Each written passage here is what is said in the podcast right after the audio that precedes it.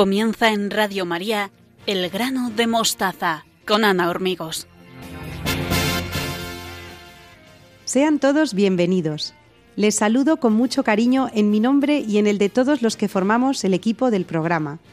Estamos encantados de compartir estos momentos con todos ustedes, los que nos escuchan en directo y los que nos siguen a través de los podcasts. Estamos en Twitter, Facebook e Instagram en la dirección arroba mostaza.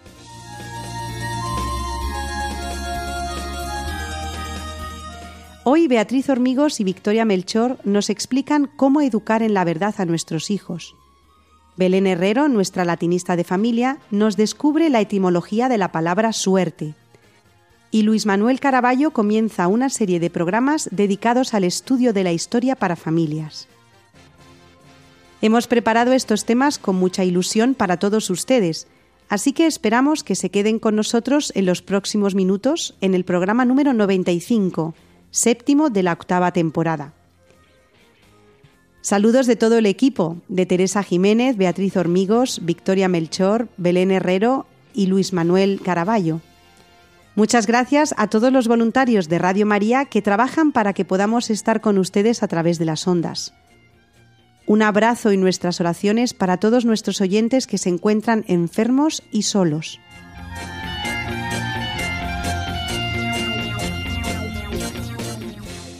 Si quieren ponerse en contacto con nosotros, pueden hacerlo a través de la dirección de correo elgranodemostaza@radiomaria.es y estaremos a su disposición para lo que quieran contarnos.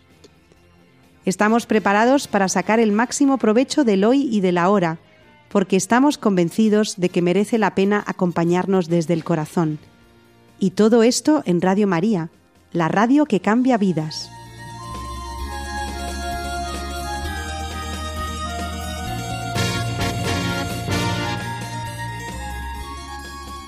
Abrimos el programa del mes de marzo con mis queridas colaboradoras Beatriz Hormigos y Victoria Melchor, que siguen a nuestro lado una vez más. Buenas noches, ¿cómo estáis? Buenas noches, Ana. Buenas noches, Beatriz. Buenas noches a todos. Aquí estamos un mes más compartiendo este ratito de radio con nuestros oyentes. ¿Qué temas nos propones hoy, Beatriz? Pues hoy voy a hablar de la verdad y la mentira. Cuando pillamos a nuestros hijos en una mentira, se nos disparan todas las alarmas. Y no es para menos. Tenemos que actuar con la mayor premura posible. Por eso hoy vamos a hablar de cómo educar a nuestros hijos en la verdad. Tenemos que inculcar en nuestros hijos la sinceridad. ¿Y por dónde empezamos? Podemos empezar, si te parece, por la definición.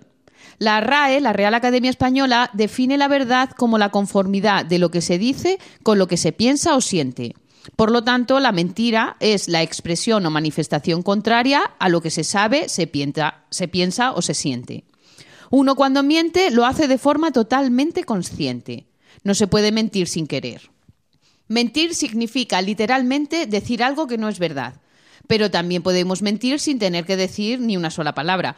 Cuando disimulamos un estado de ánimo o un sentimiento, por ejemplo, también estamos mintiendo. Si te encuentras con alguien que te cae fatal y le sonríes amablemente, estás mintiendo. Hay muchos motivos por los que podemos decir una mentira. No mentimos porque sí, mentimos porque entendemos que, que obtendremos unos beneficios de esta mentira. Y el mayor beneficiario de la, de la mentira fue sin duda el demonio cuando tentó a Adán y, a Eva. Además se le considera el padre de la mentira y les tentó de esta, de esta manera, seréis como dioses, algo que no, que no iba a ser eh, verdad y es la antítesis a Jesucristo, cuando delante de Pilatos él se proclama que es el camino, la verdad y la, y la vida. Hay una oposición radical siempre entre esta mentira y, la verdad. Por tanto, a quien nos tenemos que acercar siempre es a Jesucristo y no ir al demonio. Lo que pasa que, eh, como es ángel puro, eh, dotado de inteligencia superior, pues nos hace caer mm, en sus redes, en la, en la tentación de esa, de esa mentira, pero mm, tenemos que estar ahí eh, muy atentos para no caer. Entonces, me gustaría preguntaros lo siguiente, ¿por qué mentimos? Hay varias razones. Vamos a ir examinándolas para ver cómo podemos combatirlas. Mentimos cuando sospechamos que decir la verdad puede hacer daño a la otra persona. Esto es lo que entendemos todos, ¿no? Por mentiras piadosas. Cuando alguien te pregunta qué te parece su nuevo corte de pelo, le dices que es muy bonito, a pesar de que te parece espantoso. Tal vez en casos como este podríamos ayudar más a esa persona con la verdad, que siempre se podrá decir de manera que no duela. Aquí debemos tener mucho cuidado de no mentir delante de nuestros hijos, aunque sean mentiras piadosas. Le puede confundir y mucho. Cuando son pequeños, nuestros hijos no son capaces de reconocer la magnitud de una gran mentira o la poca importancia de una mentirijilla que decimos para salir del paso. Lo único que perciben es que su madre miente y que si ella lo hace, pues que no será tan malo en realidad. También mentimos para evitar el castigo o la reprobación. Los niños mienten cuando saben que han hecho algo mal, para evitar que se les castigue. Los adultos también, ¿a que sí? Pero a veces no se trataría de un castigo en sí, sino de evitar la desaprobación. Cuando sabemos que con la verdad no recibiremos la aprobación de la persona, entonces mentimos, ya que los adultos percibimos esto como un castigo. Yo creo que deberíamos erradicar el tema de la, de la mentira tanto eh, lo que comentaba ahora Beatriz, esa mentira piadosa que muchas veces decimos para engañar a, a los hijos, a los, a los alumnos, o, eh, como decías ahora, cuando los adultos mentimos. Pero hay que erradicar la mentira como sea. Yo creo que mm, lo mejor es erradicarla de, raíz, no siendo a lo mejor eh, muy rigurosos en el sentido de afear la conducta. Yo iría más bien, sobre todo de cara a los, a los pequeños, eh, haciéndoles caer en la cuenta de la mentira que han dicho que ellos se den cuenta realmente el por qué están mintiendo, por qué están diciendo eso que no, que no es verdad. Porque va a ser siempre peor la consecuencia de decir una mentira que decir la verdad. Yo esto en clase lo digo mucho. Yo prefiero que me digan directamente algo que no han hecho bien, pero que digan la verdad, o que no han estudiado, o algo que haya sucedido en el colegio, antes que, antes que mentir. Porque con la verdad por delante siempre yo creo que se va a ganar mucho más y es algo que debemos inculcar a los hijos, a los alumnos y sobre todo los adultos nos tenemos que poner como ejemplo de ello. ¿En qué casos más utilizamos la mentira para conseguir un falso bien, Beatriz? Existe otro caso en el que mentimos que está relacionado con lo que hemos dicho anteriormente. A ver, es decir, también podemos mentir para recibir la aprobación no de una persona en concreto, sino de un grupo de personas. Las personas somos seres sociales por naturaleza y nos gusta permanecer a un grupo. En ese sentido, podemos mentir para que nos incluyan y acepten en dicho grupo. Ahora con las redes sociales es más fácil mentir sobre nosotros. Con los filtros nadie es lo que parece. Es muy curioso también que a veces mentimos para llamar la atención de los demás o para que los demás nos den mayor importancia. De esta manera presumimos de algo que no es cierto estas mentiras serían, por ejemplo, decir algo que nos gusta cuando en realidad lo detestamos, decir que tenemos lo que tenemos cuando en realidad no es así, decir que sabemos algo cuando en realidad pues no tenemos ni idea. Sí, esto ya lo habíamos comentado en algún programa anterior en el que hablábamos sobre las redes sociales y hicimos el comentario porque yo creo que fue hace un par de años o tres, no me acuerdo exactamente, en Francia prohibieron ponerse filtros en, Instagram o en, en, TikTok, pues para que la gente se mostrara realmente tal, tal y, y como es. Detrás de todo esto hay un afán de la persona por gustar a, los demás, eh, como decía Beatriz, por ser aceptados y presumimos de cosas que realmente eh, ni somos ni, ni tenemos. Aquí el trasfondo es que no se cuida realmente la vida interior ni lo que es importante, porque la belleza física, eso pasa, los que vamos cumpliendo una, edad, pues vas viendo cómo te salen arrugas, cómo te cansas, como, bueno, pues eh, los típicos que se llaman achaques de la edad y eso es imposible de, de, mantener. Entonces lo que hay que cuidar siempre es el interior, porque si no estamos esclavos de nuestra imagen y de los de alrededor. Vamos viendo que la mentira poco a poco nos atrapa, es como una red invisible de la que no podemos escapar. Además, hay personas que utilizan la mentira para manipular a los demás. Estos son los conocidos como psicópatas. Algunas personas mienten con la intención de conseguir algún beneficio a costa de otras personas. En estos casos, la persona no tiene en cuenta cómo puede afectarle al otro. Lo único que quiere es conseguir su objetivo. Cuando la persona descubre que su vida de familia se ha basado en una mentira, la decepción puede ser muy grande. Para ello debemos estar muy atentos a las señales que nos mandan las personas con las que vivimos, especialmente en el caso de nuestros hijos, sus amistades y relaciones. La comunicación diaria con ellos puede evitar muchos problemas en el futuro. Esto me parece fundamental, Beatriz, porque además últimamente las noticias son muy alarmantes. Cada vez aumenta el suicidio entre los jóvenes y yo creo que un punto clave es este, porque se vive en la sociedad actual en una mentira, como decíamos, la mentira del físico, la mentira de lo que, de lo que tenemos y cuando la gente joven cae en cuenta que eso es irreal, no encuentra salida se decepciona de tal manera que no hay otra opción y llegan al, suicidio. Entonces, me parece fundamental el diálogo en, en, casa con los padres y luego también la importancia de las amistades, de tener buenos amigos, que nos quieran tal y como somos y que nos digan las cosas de verdad, como son. No pasa nada porque tus amigos te digan, oye, mira, no estás haciendo bien esto, porque sabes que te lo están diciendo por tu bien, con cariño, con prudencia, pero mm, claro, si ven que te estás precipitando, hacia el, hacia el precipicio, lo normal es que te lo digan. Y eso es lo que deberían hacer las buenas amistades. En casa dialogar y los amigos cuidarse unos a otros. Entonces vamos avanzando. ¿Qué hay detrás de una mentira? La mentira puede esconder falta de confianza en uno mismo. La baja autoestima, la inseguridad nos hacen mentir para mostrar las cosas tal y como las desea ver el otro, para así caer bien y ser aceptado socialmente.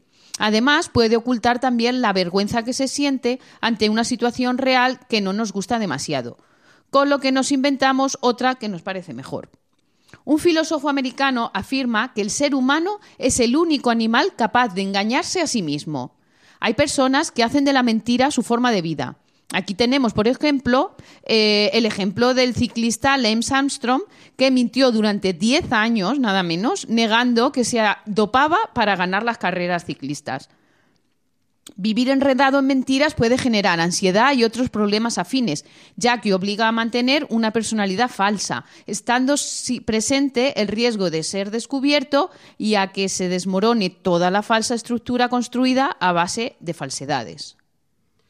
La verdad es que la mentira lo único que genera en, nosotros es, eh, bueno, pues yo creo que hasta una depresión, porque genera esa tristeza. Realmente, bueno, habrá personas que sí que se crean el papel que están interpretando, por lo que decía Beatriz de, psicópatas antes, pero en el fondo lo que genera es una tristeza y un, y un vacío que no puede llenar a nadie porque sabe que está viviendo en una, en una mentira. Y como he comentado al principio, esa primera mentira nos viene por el pecado original del, demonio, causado por el demonio, hacia, hacia Adán y Eva. Nosotros los cristianos pues tenemos la confesión, el sacramento de la reconciliación. Y, yo creo que debemos recurrir a él continuamente, porque al fin y al cabo el pecado no deja de ser una mentira, algo que nos está apartando de Dios. Cuando eh, somos tentados, caemos en esa mentira, bueno, no cuando somos tentados, perdón, cuando caemos en el pecado, porque podemos ser tentados y no caer en el, en el pecado. Pero eh, si al final cometemos el pecado, pues hemos dado paso a la mentira que nos propone el demonio. Y el único que nos libera de ello es Jesucristo en la reconciliación. Bueno, Victoria, así que nos dices con muy buen criterio que Dios nos perdona siempre. Qué verdad tan esperanzadora. Pero ¿qué pasa con nosotros? ¿Qué pasa con los hombres? Pues cuando nos enteramos de que alguien en que confiábamos nos ha mentido, caemos en una decepción enorme. Y ahora viene lo más difícil, el perdón. Perdonar a un mentiroso y volver a confiar en él requiere tiempo y esfuerzo, e incluso a veces es imposible llegar al perdón real, ya que la confianza cuesta mucho volver a conseguirla y la mentira la destruye por completo. Para el hombre es imposible, pero para Dios no. Además, los cristianos rezamos en el Padre Nuestro esta súplica, perdona nuestras ofensas como también nosotros perdonamos a los que nos ofenden. El perdón hay que pedirlo para nosotros mismos y para los demás. Y para acabar, Ana, una reflexión. No olvidemos que mentira confesada es medio perdonada. Bueno, pues muchísimas gracias a Beatriz y a Victoria por enseñarnos cómo practicar la enseñanza de la verdad a, nuestros hijos. Y animamos a todos nuestros oyentes a que comenten con nosotros sus opiniones sobre el tema que nos han propuesto hoy Beatriz Hormigos y Victoria Melchor, acerca de la educación en la verdad. Y lo pueden hacer en la dirección de correo elgranodemostaza@radiomaria.es. Un abrazo, queridas Beatriz y Victoria, y hasta el mes que viene. Adiós. Adiós. Y ustedes no se vayan porque en un momento se une al programa Belén Herrero, nuestra latinista de familia.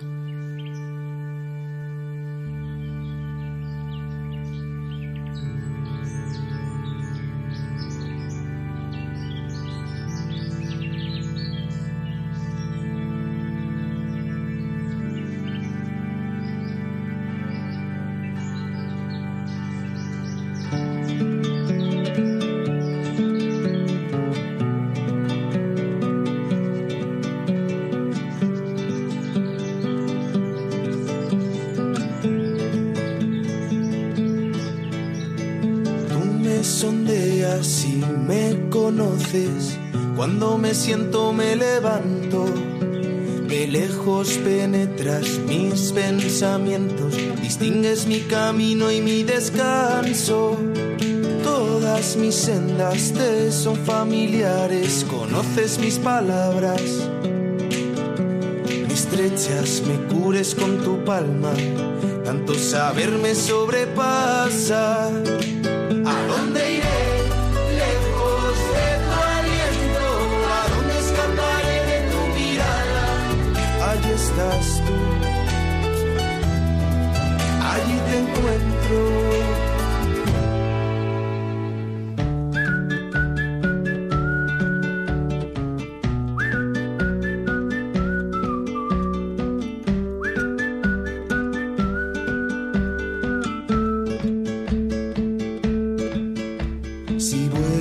El margen de la aurora, si migro hasta el confín del mar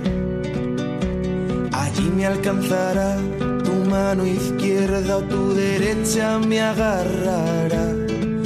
Mas si digo que al menos la tiniebla me encubra, que la luz se haga noche en torno a mí. La noche es clara como el día, la tiniebla no es oscura para ti. Tú has creado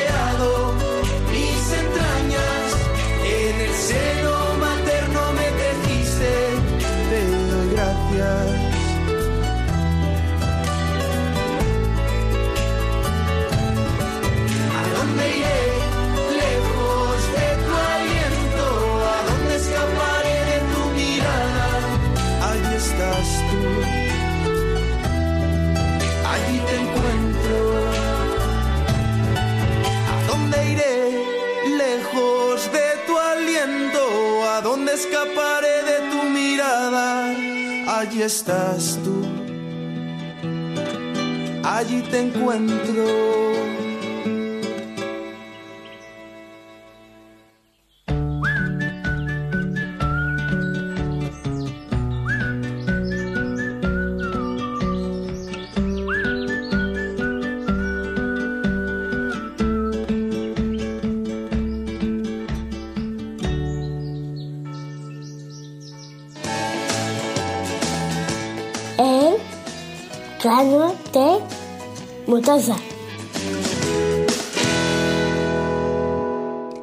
Continuamos en el grano de mostaza con Belén Herrero, nuestra latinista de familia. Buenas noches, Belén, ¿cómo estás hoy? Buenas noches, Ana, para ti y todos los que nos escuchan. Encantada de acompañaros un mes más en este programa. ¿Y hacia dónde, hacia dónde nos llevas esta noche? ¿Cuál es la palabra que descubrimos? Las palabras de Miguel de Cervantes nos dicen de qué va hoy el asunto. Esta, que llaman por ahí fortuna, es una mujer borracha y antojadiza y sobre todo ciega, y así no ve lo que hace ni sabe a quién derriba. Pues creo que he adivinado que hoy vamos a hablar de la suerte, Belén, esa de la que nos acordamos más de una vez a lo largo de nuestra vida, sobre todo nuestros estudiantes en determinadas épocas del año.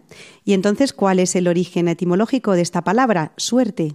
Bueno, suerte nos viene del sustantivo latino sors, sortis, el concepto se refería a unos dados o huesecillos empleados para el reparto de los lotes de tierra. Fíjate que de ahí viene nuestra lotería. Cuando el soldado mm, terminaba su servicio militar, se le premiaba con la entrega de unas parcelas de tierra que eran todas del mismo tamaño, pero no de la misma calidad. Por eso, dependiendo de la suerte del soldado, podía tocarle un territorio fértil o un pedregal. Parece entonces que en el concepto subyace la idea de que la suerte no está al alcance de nuestras manos. Efectivamente, como ya vemos en el significado que la palabra latina posee, suerte es un nombre que damos al azar, a las circunstancias que escapan a nuestro control. En la antigüedad romana se le atribuía el azar a la diosa Fortuna y se la representaba con la típica rueda, emblema de lo que hoy puede estar arriba y mañana abajo. No obstante, siempre se tendió a asociarla con lo bueno, de modo que la mala suerte ha pasado a ser sinónimo de infortunio, y así hasta ahora. ¿Y eran supersticiosos los romanos? Mucho, Ana. Date cuenta que la suerte siempre ha estado vinculada con lo religioso o lo divino, y de ahí que también surgiera un aspecto supersticioso vinculado con la posibilidad de llamar la buena y alejar la mala suerte a través de rituales, amuletos o códigos personales. Un ejemplo de ellos sería la bula o colgante que llevaba dentro un amuleto que se le ponía a los niños a los nueve días de su nacimiento para protegerlos de los malos espíritus, decir salud al estornudar o entrar en una habitación siempre con el pie derecho. En este sentido, no hemos experimentado gran cambio. También algunos piensan que da mala suerte que se nos cruce un gato negro, el hecho de ver unas tijeras abiertas, los martes y trece, o pasar por debajo de una escalera. Y en el sentido contrario tenemos el trébol de cuatro hojas o los granos de arroz, esos que tiramos a los novios justo después del enlace matrimonial para traerles la buena suerte en lo amoroso y en la salud. Imagino que también en la antigua Roma la suerte estaría presente en sus formas de ocio. Los antiguos romanos tenían también cita con la suerte y con la diosa Fortuna en la Saturnalia, una festividad con la que celebraban el solsticio de invierno. Los juegos de azar estaban en Roma prohibidos por ley y solo se permitía jugar en ese tiempo. Y según parece, el propio emperador Augusto era un gran aficionado a estos juegos. En nuestro caso, es cada 22 de diciembre cuando celebramos el día más grande de la lotería. Me parece, Belén, que es un tema muy recurrente, no solo en el juego, sino también en muchas disciplinas. Así es, Ana. Fortuna y suerte son un tópico literario en las artes y literaturas de todos los tiempos. Los antiguos poetas griegos fueron muy conscientes de los cambios que la suerte nos depara y por ello, en estos versos, el poeta lírico del siglo VII a.C., Arquíloco de Paros, ya nos recuerda la importancia de la mesura. Dice así: Corazón, corazón de irremediables penas agitado, álzate, rechaza a los enemigos oponiéndoles el pecho, y en las emboscadas traidoras sostente con firmeza. Y ni al vencer demasiado te ufanes, ni vencido te desplomes a sollozar en casa en las alegrías alégrate, y en los pesares gime sin excesos. Advierte el vaivén del destino humano. También en las letras hispanas tenemos cuantiosos ejemplos, como este soneto del poeta Ángel de Saavedra, más conocido como Duque de Rivas, que dice: Gallardo alzaba la pomposa frente, yedras y antiguas parras tremolando, el álamo de Alcides, despreciando la parada nube y trueno y rayo ardiente. Cuando de la alta sierra de repente, desprendido huracán bajó silbando, que el ancho tronco por el pie tronchado lo arrebató en su rápida corriente. Ejemplo sea del mortal que en vano se alza orgulloso hasta tocar la luna y se juzga seguro en su altiveza. Cuando esté más soberbio y más ufano, vendrá un contrario soplo de fortuna, y a Dios oro, poder, favor, fortuna. También en las palabras del apóstol Santiago Belén se ve muy bien reflejado el pensamiento cristiano a propósito de la suerte. Los, dice así, los que decís, hoy y mañana iremos a tal ciudad y estaremos allá un año, y traficaremos y ganaremos, cuando no sabéis lo que será mañana, porque ¿qué es vuestra vida? Ciertamente es neblina que se aparece por un poco de tiempo y luego se desvanece, en lugar de lo cual deberíais decir, Si el Señor quiere, viviremos y haremos esto o aquello. Este texto me gusta mucho, Belén, y además da mucha esperanza, ¿no? Si el Señor quiere, viviremos y haremos esto o aquello. Pues si te parece, vamos a nuestro pequeño concurso y también animamos a todos nuestros oyentes a que jueguen con nosotros. ¿Cuántas palabras conocen ustedes derivadas de suerte? Vamos allá, Ana. Empezamos por el anillo, usado también para adivinar la suerte. Esto es una sortija. Tenemos un aumentativo y un diminutivo. La sortijilla y el sortijón. Adivinación por las cartas u otro medio supersticioso. Sotiaria. Acción de sortear. Sorteo. Dar forma de anillo o rizo a algo, especialmente al pelo, Ensortijar. que es muy afortunado. Suertudo. En origen era el que participaba de un lote en comunidad con otra y hoy designa el marido o esposa y sería la persona con quien se comparte el destino o la suerte. Esto es muy bonito, Belén. Es el consorte o la consorte.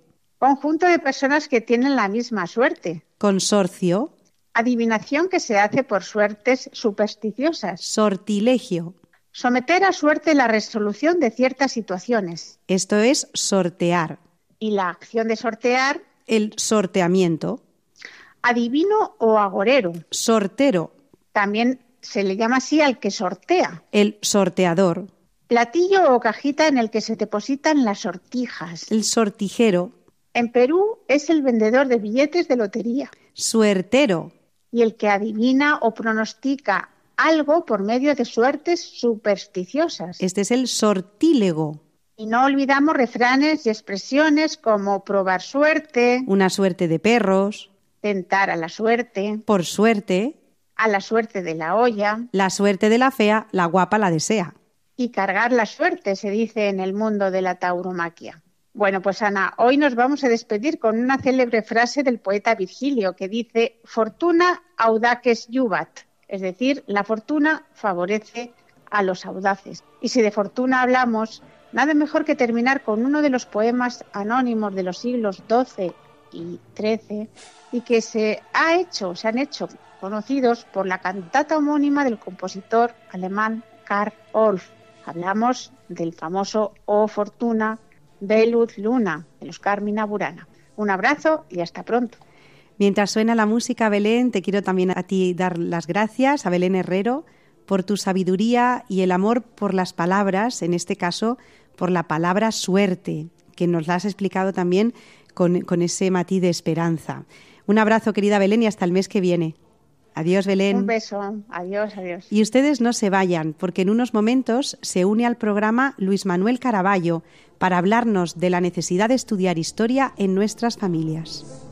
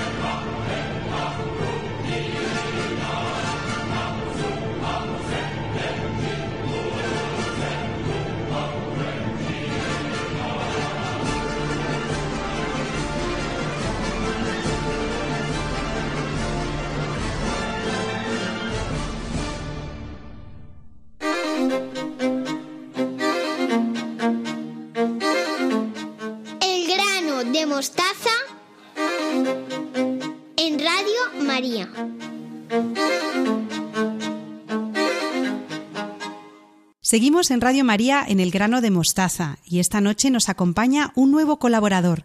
Se llama Luis Manuel Caraballo. Buenas noches Luis y bienvenido a Radio María. Buenas noches Ana y buenas noches también para todos los oyentes de Radio María. Luis Manuel Caraballo es profesor de Historia en el Instituto de Educación Secundaria Gabriel Alonso de Herrera de Talavera de la Reina y nos va a acompañar en los próximos programas para hablarnos de historia y educación. ¿Cómo afrontas este retro, Luis?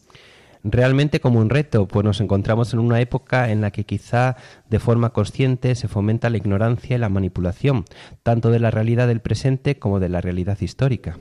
En el programa del mes pasado, Beatriz Hormigos citaba al Papa Benedicto cuando hablaba de la emergencia educativa a la que nos estamos enfrentando hoy en día, y decía lo siguiente. El escepticismo y el relativismo se basan en la exclusión de las dos fuentes que orientan el camino humano, la naturaleza y la revelación. Y si callan estas dos fuentes, la naturaleza y la revelación, también la tercera fuente, la historia, deja de hablar, porque también la historia se convierte solo en un aglomerado de decisiones culturales, ocasionales, arbitrarias, que no valen para el presente ni para el futuro. En un tiempo en el que la gran tradición del pasado corre el riesgo de quedarse en letra muerta, somos llamados a acercarnos a cada uno con disponibilidad siempre nueva, acompañándolo en el camino del descubrimiento y asimilación personal de la verdad. Bueno, Luis, al, hilo de estas palabras te pregunto lo siguiente. ¿Por qué es importante entonces conocer y estudiar historia? En primer lugar, tendremos que definir qué es lo que llamamos historia. La historia es la ciencia que estudia el pasado de la humanidad. Para ello, analiza las civilizaciones que se han sucedido en el tiempo en sus aspectos políticos, económicos, sociales, culturales y artísticos. Nadie parece dudar de la importancia de conocer los hechos relevantes del pasado de nuestro país y también de otras civilizaciones, y cómo es la relación entre las diferentes sociedades y culturas, que es lo que se llama historia universal. Esta idea de una historia universal, que para los cristianos va siempre en progresión hasta un fin que nos ha sido revelado, nos aleja del relativismo, y así lo explicaba el Papa Benedicto XVI en su discurso a los obispos de Italia que has comentado en tu intervención. Bueno, Luis, pues parece que estos argumentos no son muy aceptados hoy en día. Lo que voy a explicar es muy sencillo y se puede practicar en familia, y nosotros hablamos para quien nos quiera escuchar.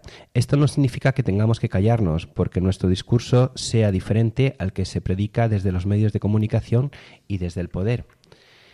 Eh, en primer lugar, debemos estudiar historia porque nos aporta conocimiento. Es importante saber cuáles son los principales sucesos de la historia de la humanidad y también de nuestra propia historia, ya que su conocimiento es uno de los principales elementos de la conciencia nacional y una de las condiciones básicas para la existencia de cualquier país. Aparte de lo que llamamos historia general, existen diferentes campos que se centran en algún aspecto más concreto. Así existe una historia del arte, una historia de la música, de la medicina, de hitos de la ingeniería, del deporte, etc. Para nosotros como creyentes es especialmente importante la historia sagrada, que es la que trata sobre los aspectos fundamentales de la historia de la salvación. Todo el mundo sabe que no se puede amar lo que no se conoce. Dentro de la historia también podemos estudiar las biografías o relatos de las vidas de personas destacables en diferentes aspectos. Para los católicos, el hecho de conocer la vida de los santos nos sirve como ejemplo para poder avanzar en nuestra fe y de esperanza en nuestro tiempo concreto. Bueno, Luis, entonces, además de conocimiento, que ya nos has explicado, ¿qué más nos aporta el estudio de la historia? En segundo lugar, la historia nos sirve para poder analizar y entender muchas de las situaciones y conocimientos actuales. Por ejemplo, no podemos entender el actual conflicto entre Rusia y Ucrania sin saber lo que fue el periodo en el que formaban parte del mismo imperio. También el trauma que para los ucranianos significó el Holodomor, la gran hambruna con millones de muertos perpetrado, perpetrado, por los líderes comunistas, o el miedo que tienen los países llamados del Este a la expansión de Rusia después del periodo de la Unión Soviética. Esto que acabas de comentar, Luis, se silencia en muchas ocasiones en los medios de comunicación, cuyo análisis de la noticia es más emotivo, más espectacular, sin ir a la raíz del hecho. Ana, algunas veces simplemente es por falta de conocimiento y otras muchas veces es para tratar de apoyar con argumentos pseudohistóricos ideas basadas en la propia ideología. Por eso, en tercer lugar, la historia también es necesaria para formar personas con criterio y con una visión lo más fundada posible en medio de un mundo en continuo cambio y lleno de incertidumbres. El mundo actual ofrece demasiada información sesgada o directamente falseada por razones ideológicas o económicas. Es por ello extremadamente importante conocer la historia para evitar la manipulación. En esto los padres tienen que estar muy atentos en cuanto a la educación de sus hijos y formarse para poder guiarlos en la verdad. Hay que tener cuidado cuando la historia se deforma en beneficio de una ideología, ya que entonces se convierte en propaganda, es decir, la falsificación de la historia. A esto que estás comentando, Luis, todos los regímenes totalitarios han manipulado la historia según su conveniencia, ¿verdad? Así es, Ana. Hay dos formas en que estos regímenes han manipulado la historia primero creando la idea del inicio de una nueva etapa, una sociedad nueva que surge de las cenizas de una época ya en decadencia. Así lo intentan los nazis, queriendo borrar siglos de cristianismo, con la idea de la venida de una nueva edad de oro para la raza alemana dentro del paganismo. También en China pasa algo parecido con la llamada Revolución Cultural. Y también el régimen terrible de Pol Pot de Camboya, donde incluso se llega a asesinar a toda persona que lleva gafas, pues era signo de que sabía leer y por tanto tenía conocimientos del pasado.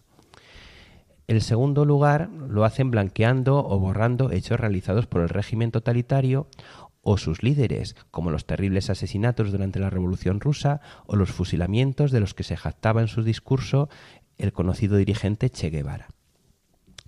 La propaganda, en su versión actual, es producto de las guerras de la monarquía católica española frente a los calvinistas, y Guillermo de Orange, noble protestante del siglo XVI, es considerado como el creador de, la propaganda moderna con su libro de apología en el que trata de falsificar la realidad con el fin de conseguir objetivos políticos. En el caso del príncipe de Orange, su lucha tuvo como objetivo el rey Felipe II, en su defensa del catolicismo. Su descontento con las políticas del rey español le llevan a inventar, exagerar y falsear hechos atribuidos a los españoles que serán el origen de lo que conocemos como leyenda negra, que seguimos sufriendo hoy en día. En aquel momento a la monarquía española no le importó esta publicidad, quizás de forma algo ingenua, pues según las profundas creencias del propio rey, la verdad terminaría prevaleciendo. Aún hoy en día a los niños holandeses se les asusta diciendo que viene el duque de Alba, enviado por el propio Felipe II con la idea de pacificar la región. También es importante recordar que esta manipulación muchas veces viene al añadir epítetos a la propia palabra historia, o su cambio directamente por otras palabras que parecen similares, pero que eluden el papel de la historia como búsqueda de la verdad. Así, hoy en día se utiliza la palabra memoria, como sinónimo de historia cuando en realidad no lo es, sino más bien es algo relativo o subjetivo para ciertas personas o para un grupo influyente de la sociedad. Por ejemplo, hablamos así de memoria histórica, memoria democrática. Me parece, Luis, que vamos aterrizando en conceptos que nos suenan bastante. ¿eh? Y los oyentes seguramente que también habrán escuchado más de una vez memoria histórica o memoria democrática. Por eso es fundamental conocer y estudiar la historia. Por eso, en cuarto lugar, debemos tener en cuenta que el pasado también condiciona la forma de ser tanto de nosotros mismos como de nuestra sociedad. Por eso, la historia nos sirve para conocer el comportamiento de las personas, tanto las buenas acciones como los errores que hemos cometido y nos ayuda a no repetirlos ya que tenemos en común con todas las personas del pasado las mismas virtudes pero también los mismos defectos. Esta idea de que muchas veces nos comportamos de la misma forma que nuestros antepasados nos puede llevar a la conclusión de que la historia se repite y que estamos condicionados a caer en los mismos errores. Así que, en otras palabras, podíamos conocer cómo sería el futuro estudiando el pasado. Sin embargo, esto es un grave error. El conocimiento histórico, la historia, no sirve para averiguar el futuro. Y ello se demuestra comprobando la visión que tenían muchos historiadores, siempre equivocada, de cómo sería el presente en el que vivimos. Es decir, la historia nunca se repite. Pues me temo que esto que acabas de decir no tiene muchos seguidores, que piensan que la historia sí se repite, Luis. Así es, Ana, pero lo que se repite son los comportamientos humanos pero no los acontecimientos. Así, por ejemplo, muchas veces la naturaleza humana lleva a ciertas personas a intentar acaparar el poder y utilizarlo de una forma terrible. Esto lo sabemos y este comportamiento es algo que volverá a ocurrir, ahora y en un futuro. Pero no significa que vayamos a volver a los tiempos del Imperio Romano de Nerón o a la Francia de Napoleón Bonaparte. ¿Y entonces de dónde viene esta idea? Podemos decir que esto proviene de la influencia del paganismo y sobre todo de las religiones nórdicas, también de las antiguas religiones americanas, aunque quizás lo que más ha dejado pozo en nosotros en este aspecto es el peso de la antigua Grecia y Roma en la cultura occidental. Se lo explico a nuestros oyentes. Para todas las civilizaciones, el tiempo, y por lo tanto la historia, era de naturaleza circular, es decir, siempre se repetía. Esto era así porque sus religiones se basaban muchas veces en la naturaleza, y como saben nuestros oyentes, en la naturaleza los ciclos se repiten inevitablemente, sin que el ser humano pueda intervenir de forma alguna para cambiar estos acontecimientos. Así, para ellos existía una antigua edad llamada de oro, que entra en decadencia para dar paso a la de plata, después tendríamos la edad de bronce, y así hasta llegar hasta la total desaparición de la raza humana. Una vez terminado este ciclo, volveríamos a empezar sin remedio y sin posibilidad de cambio. Así, por ejemplo, en la revolución bolchevique se hablaba del fin de una etapa, la del hombre cristiano, época, según ellos, en decadencia, y la llegada del nuevo hombre soviético, que sería una nueva edad dorada. Como los hombres no podían hacer nada para evitar esto, desarrollaron la idea de que la historia era algo irremediable, fatalista y pesimista. Frente a este concepto circular de la historia, el cristianismo ofrece una visión esperanzadora. Así lo refleja San Agustín en su libro La ciudad de Dios. Para el santo, la historia de la humanidad es lineal, ha tenido un principio y tendrá un fin que corresponde con la secuencia de nuestra salvación. También para los cristianos los hombres son libres y pueden cambiar su destino. Por lo tanto, la visión cristiana de la historia es una visión optimista basada en el futuro y en la vida eterna. Bueno, Luis, pues tenemos que terminar este primer programa dedicado a la historia para familias. ¿Podrías darnos algún consejo práctico para trabajar en familia? Es importante tener una visión crítica, sobre todo cuando escuchamos las referencias históricas que lanzan, que lanzan ciertas personas, que es probable que intenten una tergiversación en función de su propia ideología. Bueno, pues Luis, hemos terminado hoy el primer programa. porque es importante estudiar historia y además hacerlo en familia? Y me gustaría que nuestros oyentes se quedaran con esta última frase que ha utilizado Luis. Es importante tener una visión crítica y más cuando escuchamos las referencias históricas que lanzan ciertas personas, porque es probable que intenten una tergiversación en función de su propia ideología. Y yo creo que aquí, Luis, no hay que decir ni nombre ni apellidos. Seguramente todos nuestros oyentes tengan a personas en mente que hacen este uso falso de la historia. Así que solamente me queda darte muchas gracias, gracias a Luis Caraballo, por estas ideas acerca de la necesidad de estudiar historia en familia.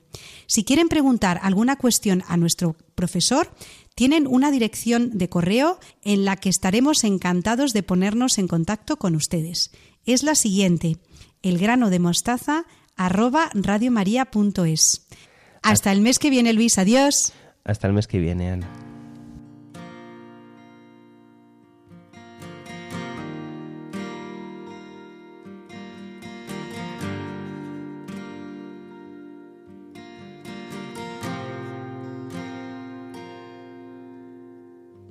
Arde con fuerza en frío, con todo el alma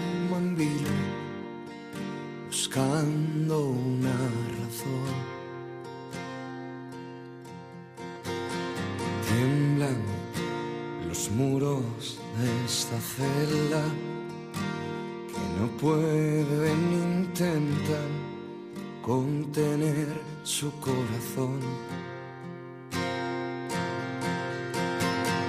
Brazos cerrándose abrazos de un padre que dio tanto, de un hijo que murió. Lloran reyes y tronos, lloran ante un hombre en la sombra, rezándole a su Dios.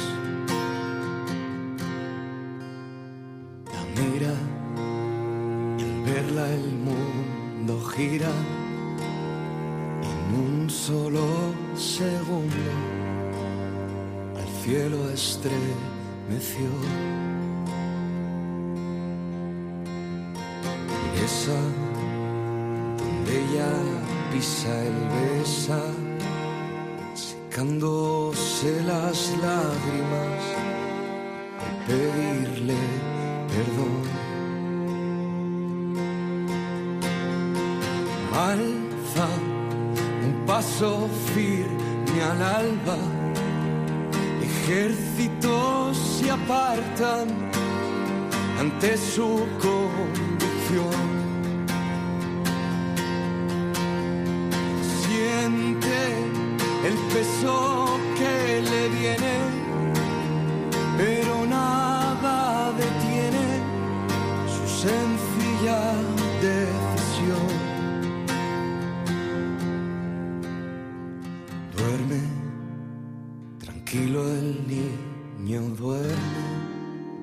Sufre porque no puede darle algo mejor. Calla, en el silencio grita, se le traspasa el alma, sufre su condición.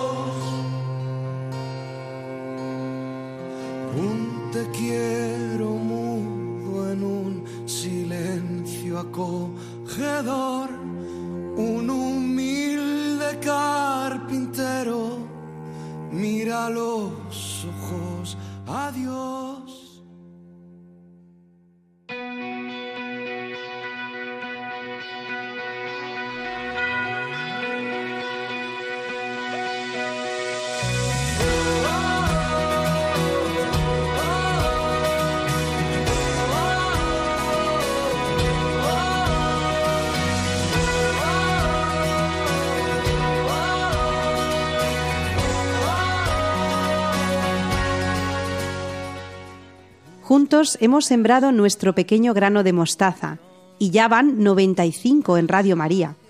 Ahora nos toca cuidarlo, regarlo, trabajar para que se convierta en un gran árbol.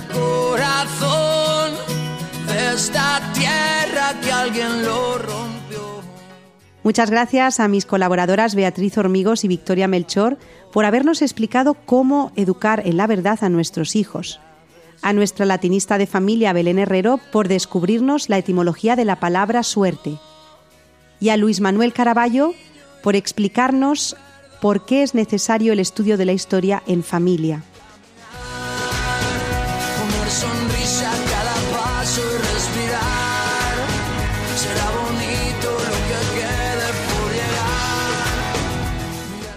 Nosotros nos vamos hasta el próximo 12 de abril de 2023, pero ustedes pueden quedarse en Radio María, la radio que acompaña el corazón.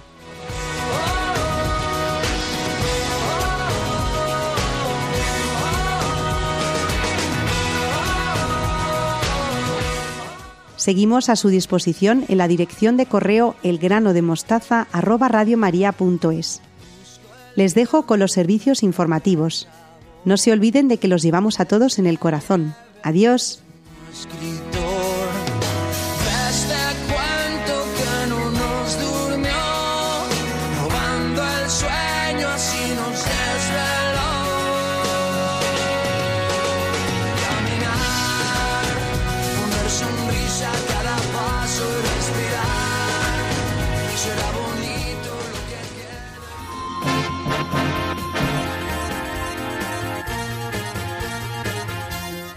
Han escuchado El grano de mostaza, un programa dirigido por Ana Hormigos.